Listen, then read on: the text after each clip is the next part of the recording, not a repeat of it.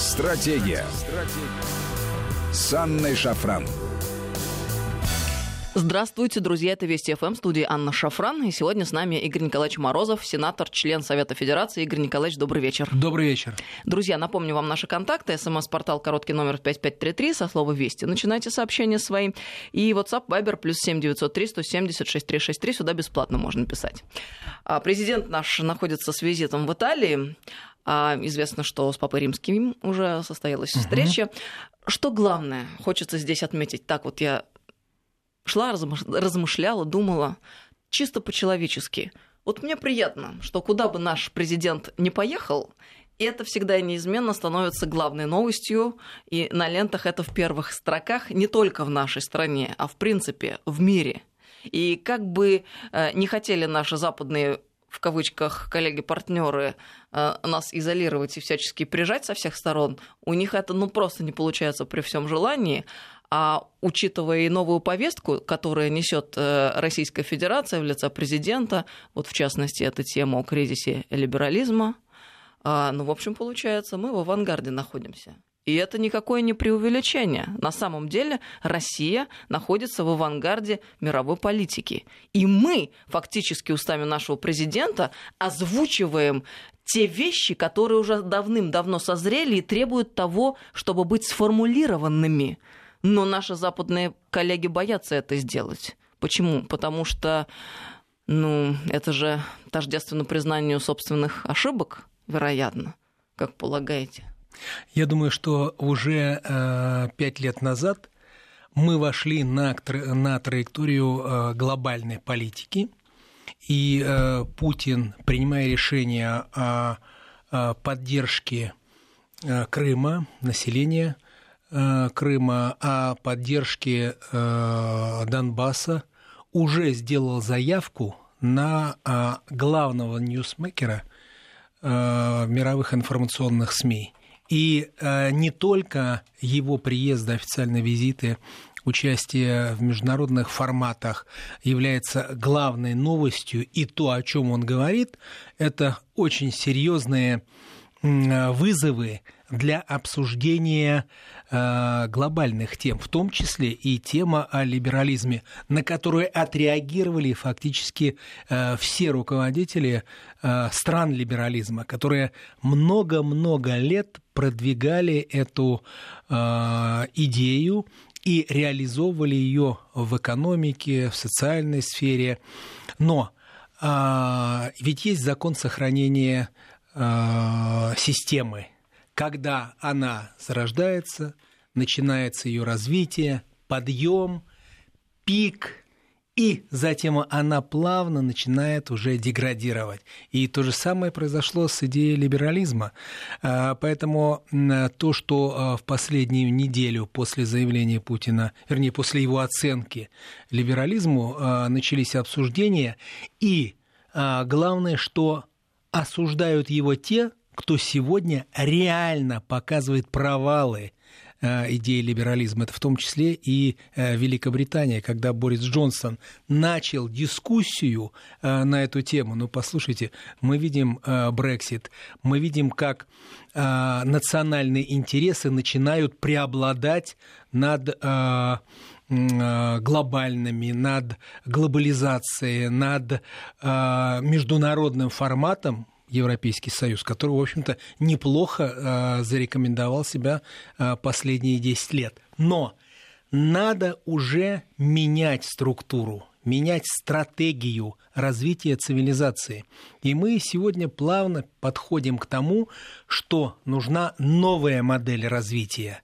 И а, вот эта новая модель должна быть обсуждена, я думаю, что не только а, в национальных Э, форматах, но и в глобальных, в том числе э, на G20, в том числе и, э, я полагаю, на Генеральной Ассамблее ООН, потому что либеральная идея практически исчерпала себя. И чтобы не увидеть вот резкого провала, я думаю, необходимо переходить на новые формы развития. Какие? покажет время, и модель, которая будет создаваться в рамках международных форматов, в том же ЕАЭС, ШОС, БРИКС. Но я думаю, что и ЕС сейчас будет очень серьезно задумываться над тем, как плавно отойти от тех экономических кризисов, в которые они попали последние пять лет. И сегодня, э, делая официальный визит э, в Италию, я думаю, что наш президент будет обсуждать эту тему и с Конте, премьер-министром, и с Папой Римским Франциском, потому что эта тема должна выйти на глобальную повестку дня. А как полагаете, вот с Папой Римским э, каков мог быть предмет беседы? Я сейчас поясню о чем. Ну, понятно, что наверняка там обсуждался Томас, наверняка э, какие-то насущные вопросы, да, э, но вот ощущение, что есть в Европе там истеблишмент политический, который исповедует свои идеи, довольно далекие от тех основ традиционных, которыми живет все еще, хочется думать, большинство европейского населения. А с другой стороны, есть э, римско-католическая церковь, которая все-таки старается эти ценности сохранять и традицию нести. Ну и, в принципе, по самому определению Ватикан, он не может быть никаким иным, кроме тем, каковым является. И в этом смысле мне кажется, что у России и у Ватикана, и у нашего президента, у Папы Римского гораздо больше может быть точек соприкосновения, нежели, как это не парадоксально, у Папы Римского и э, европейских э, глав стран.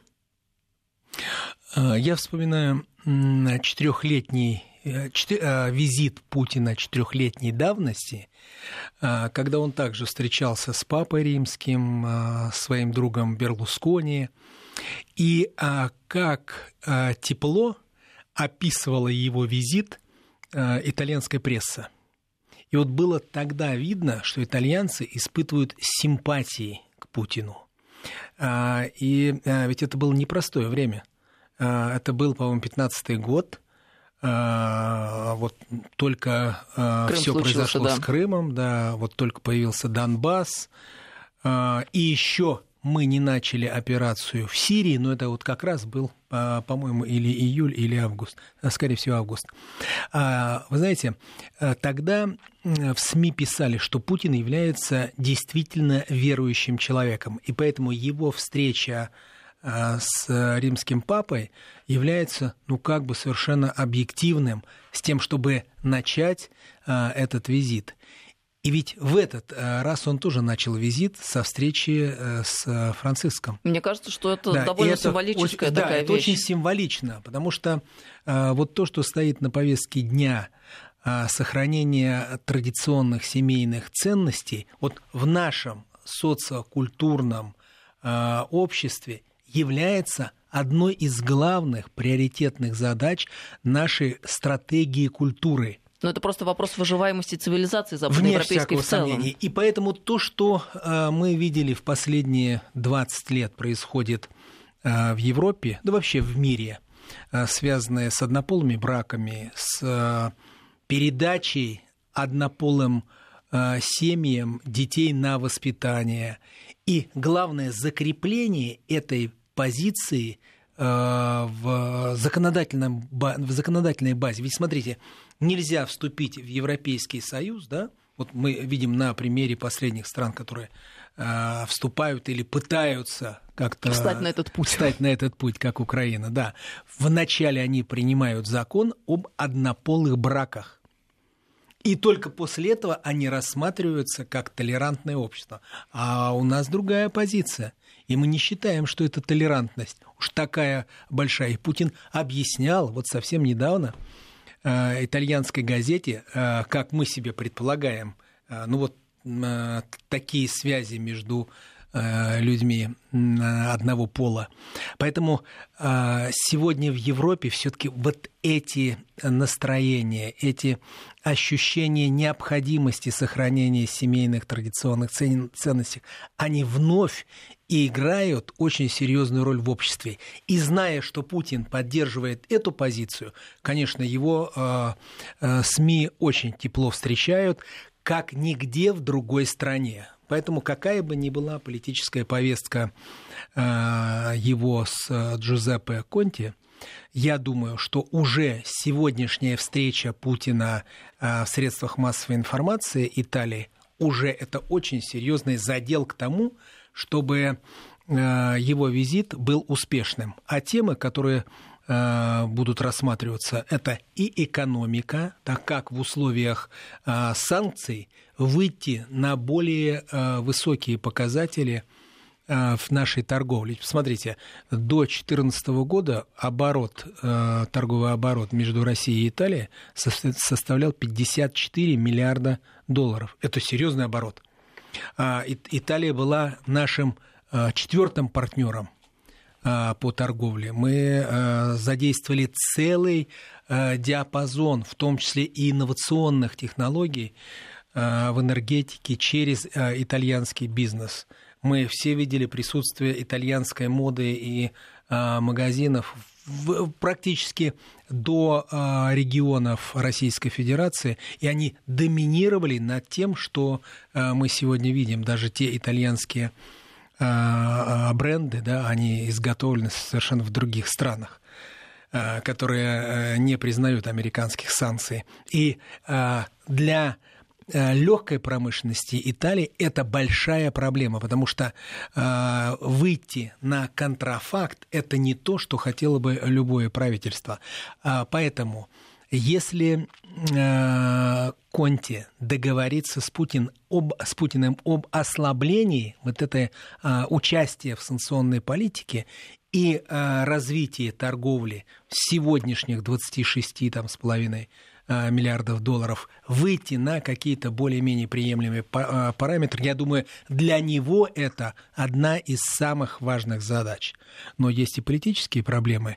Там, где э, задействована Италия, это международная коалиция в, в Сирии, Сегодня итальянские военные принимают участие вместе с американцами и еще рядом государств в реальных а, боевых действиях, в том числе и в воздухе на территории Сирии и Ирака. А, это и Украина, я думаю, будет обсуждаться. Ну и, конечно, это иранский кейс. Почему? Потому что американские санкции, вторичные санкции – они могут очень серьезно коснуться и э, европейские компании, в том числе и итальянцев, несмотря на то, что э, в Италии очень серьезный лоббистский сектор американских интересов. И вот с одной стороны, э, они все симпатизируют России, а с другой стороны, и главный торговый партнер остаются Соединенные Штаты Америки. Ну и, безусловно, у них есть еще э, целый ряд вопросов, которые э, носят общеевропейский характер, и которые итальянцы, попав сегодня в сложнейшую экономическую и финансовую ситуацию, они обойти не могут. Ну, складывается такая интересная картина. С одной стороны, вроде бы, если по отдельности общаться с нашими европейскими коллегами, то все э, руководствуются здравым смыслом, все адекватны вполне, и все понимают, что к чему и каков расклад дел на самом деле. Что такое санкции и э, что за ними стоит на самом деле. Банальная экономическая борьба и там, наглая стратегия Вашингтона по реализации своих коммерческих интересов. А как только собираются вместе эти адекватные люди, то э, получается э, вот та самая социальная конструкция, которая живет по своим правилам, состоит из нормальных адекватных персонажей, а вместе какая-то ерунда выходит. А, Эмиль знаете... Дюргейм вот описывал эту ситуацию, такой социолог французский, что, мол, отдельно взятые э, адекватные субъекты, собираясь вместе, очень неадекватные вещи порой творят. Вопрос в том, э, когда же кто-то пересилит э, и сможет перебороть эту ситуацию внутри Евросоюза, потому что известно, ведь если кто-то один не проголосует за санкции, значит невозможно их дальше будет продлевать и принимать. Но, к большому сожалению, итальянцы продолжают голосовать вместе с другими своими европейскими партнерами по э, Европейскому Союзу за а, продолжение санкций. И в последний раз было та же самая картина. Поэтому ведь а, как хотят а, европейцы, чтобы они санкции на нас накладывали, а с нашей стороны... Да, мы давали им да, послабление. В двустороннем формате. Потому для, что они же нас да, любят, на самом деле, конечно, хорошо к нам относятся. Для каждого был какой-то приоритет. Но так не бывает в жизни.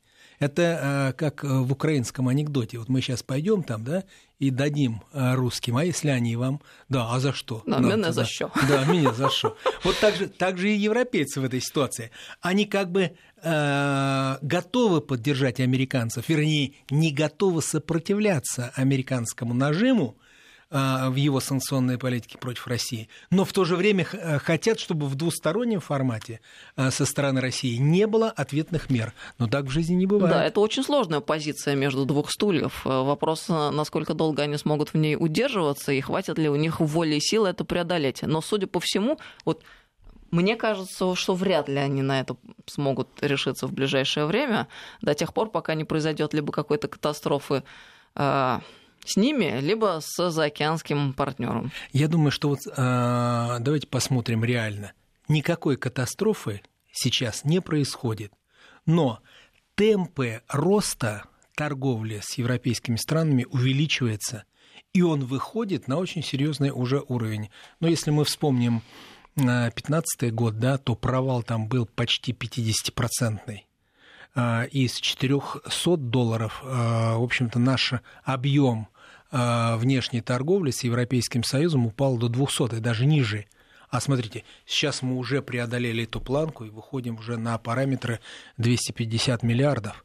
А, и если даже посмотреть по двусторонней торговле с европейскими, основными европейскими а, партнерами, то увеличивается объем торговли на 12, 18, 24% с Германией. Это очень серьезные показатели. А ведь фактически ничего не изменилось. Санкционная политика остается той же.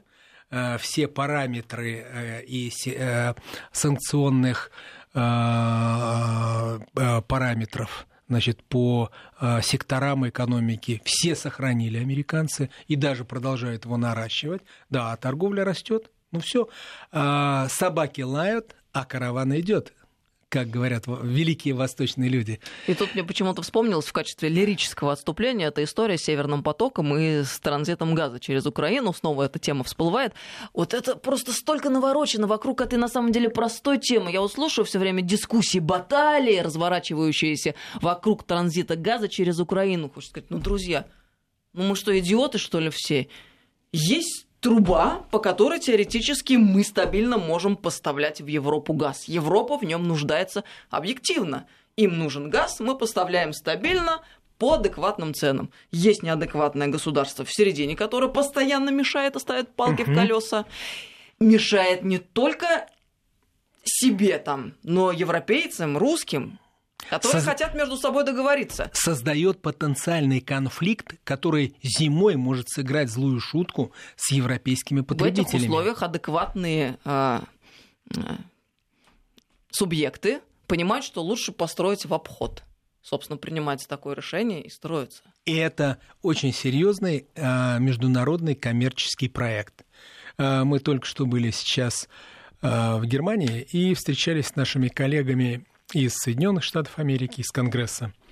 А, были представители от Демократической партии, а, были а, депутаты из Бундестага, из Европейского парламента и наша делегация небольшая, с четырех человек, где мы в течение трех дней обсуждали глобальную повестку и повестку двусторонних отношений, где выходили на общие решения ну, в моделях, в таких э, играх сценарных играх, которые были э, подготовлены. И самое главное, выходя на эти модели, с нами соглашались и немцы, э, и французы, и э, э представители Соединенных Штатов Америки с маленькими ремарками, которые они не могли не озвучить. И вот э, поэтому мы понимаем, что э, сегодня мир, он поставлен на грань очень серьезного конфликта.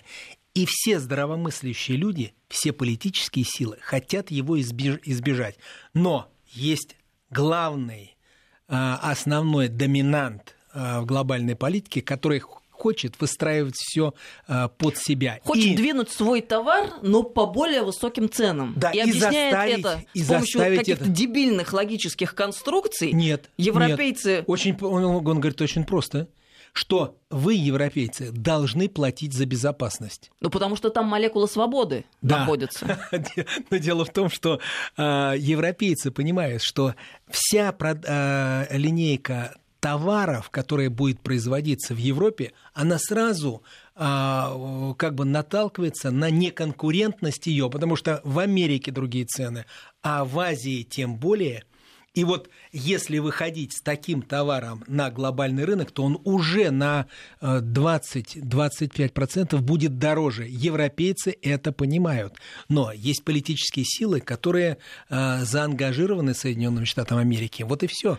Так вот, европейцы позволяли до текущего момента вот это вот с собой осуществлять э, э, со стороны Украины инсинуации, мол, ну ладно, ладно, мы будем выступать за этот за ваш транзит, который им на самом деле не нужен. И что в итоге делает Украина? Как она себя ведет с ПАСЕ, как она ведет себя со Штатами? С ПАСЕ они, значит, через губу, мы, мол, столько для вас сделали, а вы не оценили. А со Штатами, как говорят, мы ваши союзники, все, что прикажете, сделаем. Так они вообще с кем в итоге? Надо определяться, в конце концов. Мы сейчас должны прерваться на несколько минут и продолжим. С нами Игорь Николаевич Морозов, сенатор, член Совета Федерации. Стратегия. Стратегия. С Анной Шафран. Здравствуйте, друзья. Мы продолжаем нашу беседу. С нами Игорь Николаевич Морозов, сенатор, член Совета Федерации. 553320 это смс-портал, WhatsApp, Viber, плюс 7903 176 363. Мне еще одно небольшое лирическое отступление. Не успели мы с вами э, вставить в первом получасе нашей программы, когда говорили об интервью нашего президента, вот то, которое Financial Times он давал. Угу. Вот когда видео я смотрела, у меня было стойкое ощущение, что вот эти два журналиста, которые беседовали с нашим президентом, на самом деле вот не могли не испытывать к нему симпатии. По лицам это было видно, потому что, несмотря на то, что президент говорил вещи, которые западным нашим коллегам сильно не понравились, и вообще взбаламутился весь мир, Дональд Туск, Борис Джонсон, министр иностранных дел Канады, ну, все высказались на этот счет, но он ведь настолько доступно пояснял все свои тезисы, что с ними не согласиться было просто нельзя. И вот это удивительный эффект, который производит наш президент всегда, мне кажется. Как только э, происходит личное общение на вот этом уровне, на личном, человеческом, устанавливается какая-то химия, которой противостоять невозможно, но на основе чего? На основе разумного подхода. Ну, он вообще глубокий человек. Мы же видим, как он э, подходит к стратегическим решениям глобального уровня, принимает их, и они фактически безошибочны, показывает время – и поэтому э, задаешь себе вопрос, ну а кто это мог Путину посоветовать? И ведь у него нет советников такого уровня, э, оценивая решение, э, которое принималось по Крыму, решение, которое принималось по Сирии. Ведь э, давайте вспомним Сирию. Вот сейчас они будут обсуждать э, с Конти об этом э, как взаимодействовать и на сирийском направлении, потому что там начинается очень серьезный второй этап а, поствоенного урегулирования. То есть вот в ближайшее время соберется а, комитет по Конституции. Уже завершен фактически этап подготовки этой комиссии. Все согласились с последними шестью кандидатами от гражданского общества. И надо обсуждать эту тему. А на повестке дня Ливия – Ливия, от которой а, очень а, во многом зависит а, экономика Италии, потому что именно ливийская нефть доминирует в переработке в итальянском НПЗ, каким бы он ни был и на каком бы направлении он ни работал. Поэтому, безусловно, что вопросы, которые кажутся на первый взгляд региональными, они вообще носят глобальный характер. А вернусь опять к Сирии. Борьба с международным терроризмом. Она началась 30 сентября 2015 года, когда Путин дал команду на участие в этой военной кампании. Я помню, как э, либералы российского э, сообщества начинали там просто сходить с ума и говорить, вот, мы опять втягиваемся, это Афганистан. Посмотрите, мы разгромили все группировки, основные группировки международного терроризма. Мы спасли тысячи жизней, которые могли быть Э, ну, в общем, под угрозой и в Европе, и в Российской Федерации, и в других регионах мира. И на сегодняшний день мы вместе опять со своими партнерами и союзниками решаем уже этап поствоенного урегулирования. Мы готовим Конституцию, вернее, э, сами сирийцы готовят Конституцию, но в том формате, который создали для них мы, дав им возможность пообщаться в Сочи Э, на уровне всех политических сил, которые э, имеют какое-то влияние в стране. И тоже сейчас то же самое. Э, Путин рассказывает итальянскому своему коллеге, как можно выйти на какие-то первые согласования и мирные решения по прекращению войны в Ливии. И от этого э, очень много зависит, в том числе и поток мигрантов, который не прекращается. И первый, кто его встречает, это Италия. Это и иранский кейс, от которого, ну, в общем-то, зависит э, не только международная обстановка э, в регионе Ближнего Востока, а экономика европейских стран. Ведь смотрите, с европейского рынка несмотря на, и, на свои обязательства, ушли все крупные игроки Германии, Франции, Италии, все ушли. С иранского. С иранского, да, к большому сожалению. И э, сегодня Иран говорит, мы выполнили все. 15 э, мониторинговых комиссий МАГАТЭ. Все 15 актов подписанных МАГАТЭ, что Иран выполняет свои обязательства. Представьте себе, 13 тысяч центрифуг были просто демонтированы, а еще тысячу было поставлено под контроль МАГАТЭ. Осталось 5 тысяч, которые работают. Вот тот э, слабо обогащенный уран, который необходим для Бушерской АЭС, и тяжелая вода, которая э, продается на э, рынке Э, для, э, опять же, АЭС, но только э, европейских, и наш покупает Росатом. Вот смотрите, что может произойти, если сейчас загнать Иран в угол? Вы представляете, какая, какая критическая ситуация может возникнуть на Ближнем Востоке? И Путин сегодня обсуждает эти вопросы с европейскими партнерами в двустороннем формате, потому что многосторонние форматы не срабатывают. А ситуация с Ираном со стороны США – это что такое? Наезд-откат, как полагаете? Нет, я думаю, что там гораздо сложнее, потому что э, Трамп еще в своей предвыборной кампании э, говорил о своем несогласии. И я думаю, здесь он поддерживал позицию э, Израиля, и фактически последующие все его шаги, которые касались Иерусалима, голландских высот, а, они все увязаны в единую позицию поддержки Израиля на Ближнем, на Ближнем Востоке как своего главного партнера. То, что а, серьезно покачнул а, в свое время Обама. А слушатели присылают сообщения. Нет, пусть лучше оставят итальянцы эти санкции. Я мебельщик, у меня только доходы стали нормальными. Ну да, мебельщикам, да, это точно. А, тот из европейцев, это следующее сообщение, который проголосует против санкций, станет изгоем. Но остальные страны европейские получат выгоду от того, что санкции будут сняты. Можно Поэтому согласиться. никто и не хочет стать изгоем, соответственно, не хочет быть первым, кто против санкций. Да, ну, можно согласиться, очень логично. 5533 смс-портал, WhatsApp, а можно, я, а можно я добавлю? Вот опять из симпатии итальянцев к Путину. Э, значит, если э, промониторить э, твиттеры политиков, которые сегодня активны в информационном пространстве, то депутат итальянского парламента Мара Кафания, она из фракции Сильвио Берлускони «Вперед Италия» на своей странице в Твиттер написала – Спасибо большое, Владимир, за чистоту на улицах Рима. Это смешно. И, да, и предложила приезжать чаще, чтобы Рим хотя бы раз в год убирали так, как убрали сейчас к приезду Путина. Да, это очень ну, приятная вот, деталь. Вот скажите, да, вот это, это такой нюанс, который показывает отношение к нашему президенту. И у нас это вызывает тоже чувство гордости. Ну, давайте тогда вспомним и итальянского фермера, который к приезду Путина нарисовал трактором портрет а, святого Владимира на земле. Да, да, это тоже великолепно Была панорамная было. съемка да, да, да. с коптера.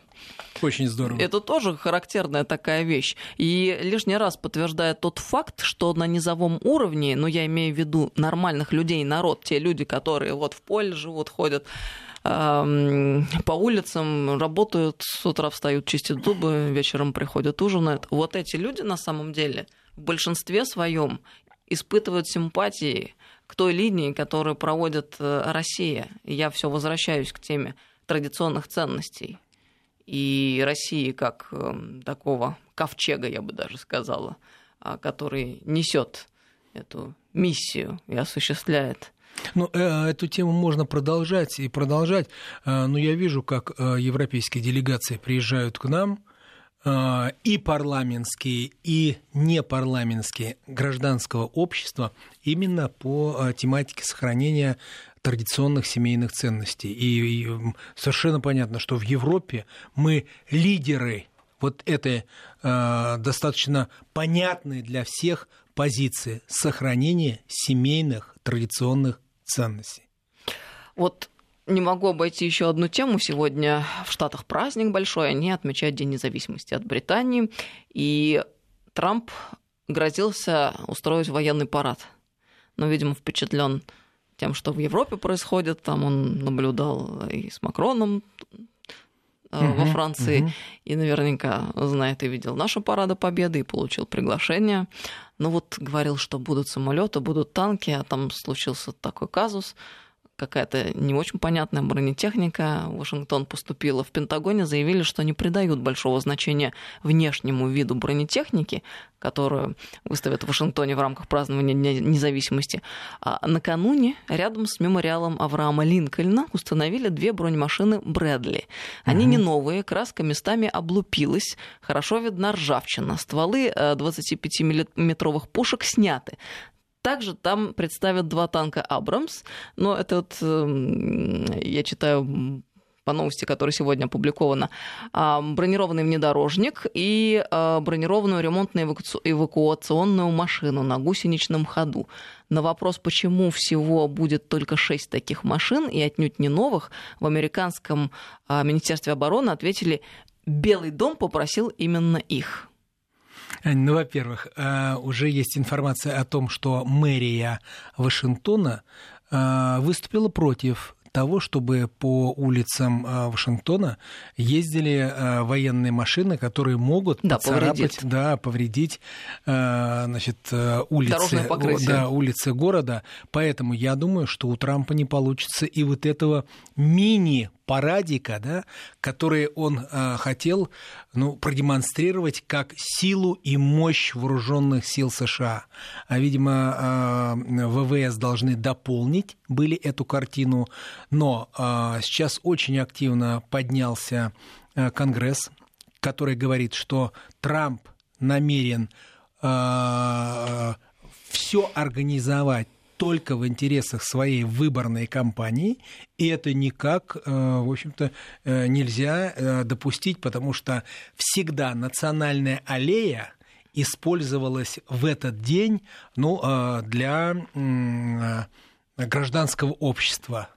Там же выступал значит, и Лютер Кинг, там же выступал и Линкольн в свое время. Именно оттуда начались традиции Э, празднования 4 июля как Дня независимости.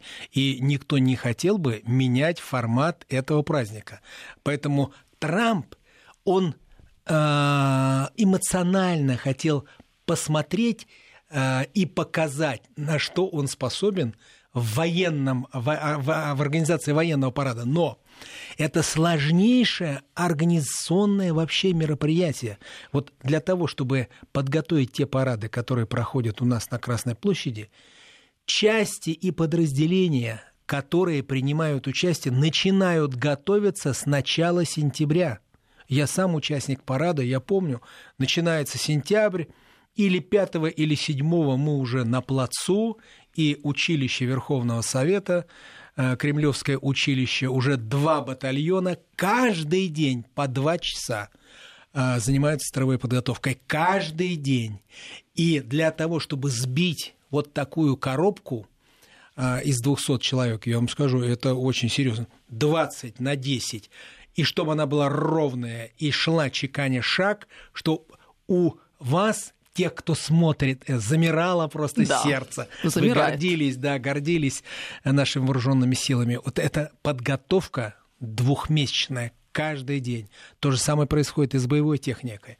Она приводится в порядок, она красится, проходит э, техобслуживание и поддерживается вот в том виде, в котором видит весь мир, все наши вооруженные силы. И мы гордимся, кто-то смотрит на это с опасением, а наши либералы, безусловно, как уходящая а, Натура. Групп, да, уходящая а, группа или представитель уходящей идеи. Не могу без да, радости они, констатировать этот да, факт. Они, они вот, к большому сожалению, очень критически относятся к нашим парадам. И Трамп не справился с этой задачей. Он же хотел в прошлом году провести этот да, он парад. с 17 года, вообще говорят, вынашивает эти идеи. Да, но я знаю, что он в прошлом году хотел, но тогда была комиссия Мюллера, ему не до этого, его просто поломали там сразу. Затем он хотел провести военный парад в День ветеранов, у них 11 ноября, э, день, э, ну как у нас День участников боевых действий, у них ветеранов. Тоже не получилось. И сейчас вот ему сказали, нет, пусть они стоят. Вот они напротив, напротив мемориала Авраама Линкольна будут стоять, и детишки будут подходить и смотреть на эту ржавую технику, вот, которую они выставили. У нас бы в жизни ни один командир полка просто... Э, он даже ментально не может выставить технику, которая ржавая. Просто, вот, вот понимаете, отношение э, к показу техники это точно такое же, как к его содержанию. И э, если у нас техника стоит на Поклонной горе, посмотрите, в каком у нас состоянии, даже музейная техника, которая стоит на э, том э, заднем склоне, она вся в прекрасном виде, потому что за этой техникой ухаживают так, как привыкли э, в советских и российских вооруженных силах. Ну вот Минобороны американская э, заявление такое сделала. Так было решено представить эти машины. Их почистили перед тем, как привести на национальную аллею. А покрасить Это было я нельзя? о разности в подходах. Да, конечно. Ржавую технику поставить. Но это, это же это позор любому командиру, кто вообще имеет такую технику. Все, потому что э, каждый паркохозяйственный день, каждую субботу, э, это время для обслуживания техники в любом батальоне, в любом полку. Это закон. Закон армии Жукова. И вот насколько сильно эта ситуация на самом деле иллюстрирует не только менталитет, а даже, мне кажется, возможности. Вот о чем я. Для нас, для русских людей, в широком смысле этого слова, я имею в виду все постсоветское пространство, есть очевидные вещи. Вот парад это безусловно, духоподъемное зрелище. И это не просто какое-то показательное мероприятие. Мы понимаем, когда смотрим и видим, что за этим стоит огромная, колоссальная мощь нашей страны, а, нашей армии, которая нас защищает и защитит. Мы понимаем со всей отчетливостью, что если вдруг случится что-нибудь, мы сможем постоять за себя, отстоять себя и более того, мы еще весь мир освободим. А вот американцы, которые имеют бюджет военный, абсолютно несопоставимый с бюджетами других стран и, и Российской Федерации, в частности. Больше, чем в 10 раз бюджет российской армии. И при этом э, я могу догадываться о мотивах Трампа. Наверное, ему тоже хотелось бы знаменовать свою эпоху появлением таких духоподъемных зрелищ. Да? Они не могут на это пойти, потому что этого нет в их менталитете, этого нет в их культуре. А чего нет в их культуре? В их культуре нет великих побед.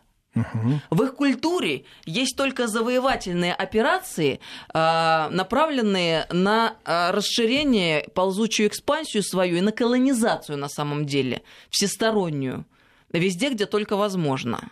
с целью извлечения ресурсов и собственной выгоды.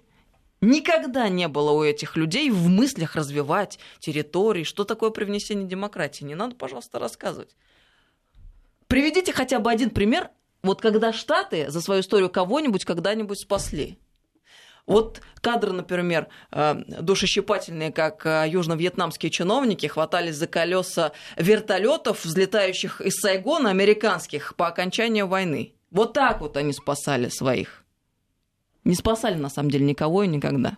Извините за длинную речь. Нет, я думаю, я думаю что э, можно согласиться э, в той части, что американцы, они сильны в интервенциях. То есть в определенных компаниях на чужих территориях, где они должны решить определенную военную в интересах э, политики задачу. Меркантильных интересах. Да, без, безусловно. В, то, то, в, на верхнем уровне это либо геополитическая, либо региональная, но за политическая задача в интересах Соединенных Штатов Америки а она опирается на военную интервенцию. Ну, так было, смотрите, и э, э, когда война шла, гражданская война в России, вот это была, помните, Антанта, да? Да, ну это вот э, как раз они э, пытались здесь закрепиться вместе с англичанами, вместе э, с французами, только для того, чтобы э, взять ресурсы под свой контроль не получилось. А, то же самое а, было и с Кореей, то же самое было и с Японией, то же самое, вот последние десятилетия, там 15 лет, это э, Ирак, это Ливия, это Сирия, ну и все. А вот этой освободительной миссии нет, есть только реляции по завершению военной операции довести до американцев – до простых американцев, что Америка опять победила. А то, что осталось на этой территории, где прошла американская военщина, это разрушение, это кровь, это смерть. И уже невозможность поднять страну даже на тот уровень, на котором она была, а это просто не учитывается, и это нигде не показывается. Поэтому американцы очень серьезно подходят к контролю над информационным блоком, не только своим, а мировым. И когда мы говорим о том, что мировые СМИ фактически принадлежат все Соединенным Штатам, но это так. Это так. Поэтому там показывается а, только американская армия, которая побеждает. Побеждает, разрушая а, противника. Непонятно только, кто противник. И если после этого возникает ИГИЛ, то это уже вторая часть работы спецслужб, которые видят новую для себя э, задачу э, для Соединенных Штатов Америки, новую политическую, в первую очередь, задачу. Я участник парада 45 э, лет а, ну, 40, я не знаю, что такое 40, парада 45 лет. А, парада 45, 45, 45-летия Победы, наверное, вот это имеется в виду. 4 часа в день с февраля по май. Просто эта тема вызвала очень ага. такой большой отклик со стороны наших слушателей. Здравствуйте, да, у нас в Химках на Аллее Славы все идеально, спасибо, Владимир Химки. Училище Верховного Совета мы помним со времен Бородина. ну, очень так люди отзываются, и это приятно. Это приятно, что эта тема как-то ну, созвучна сердцам наших людей. Но а, я, я скажу так, а, мы начинали парадную подготовку с Суворовского училища. Я попал первый раз на парад в 73 году. 73-74. Затем а, в военном училище это был 77-й, 76-77 год. И вот два месяца отдай просто – Э, постоянной э, подготовки. И вот тогда получается тот парад, тот парад, который все мы видим. Вот мне кажется, в чем на самом деле заключается метафизика ситуации, сложившейся в Вашингтоне на День независимости, когда очень хочется военный парад, но его нет. На самом деле в том, что как мы уже сказали, нет тех самых побед, которые были совершены ради освобождения в ознаменование чести и достоинства нет этих побед. И поэтому не Ань. позволяет что-то э, американцам Ань, мы говорим про, инф- про зрелище, информационное да. пространство. Оно формирует ментальность. И вот если этой победы нет, то оно формируется из средств массовой информации, из учебников истории, из э, различного рода изданий, на которые выделяются огромные деньги. И тогда получается, что Америка победила в, э, во Второй мировой войне. Но метафизика иная, Господь видит. Спасибо вам большое за очень интересную беседу. Игорь Николаевич Морозов был сегодня в нашей студии, сенатор, член Совета Федерации. До свидания, друзья. До новых встреч. Стратегия. Стратегия. С Анной Шафран.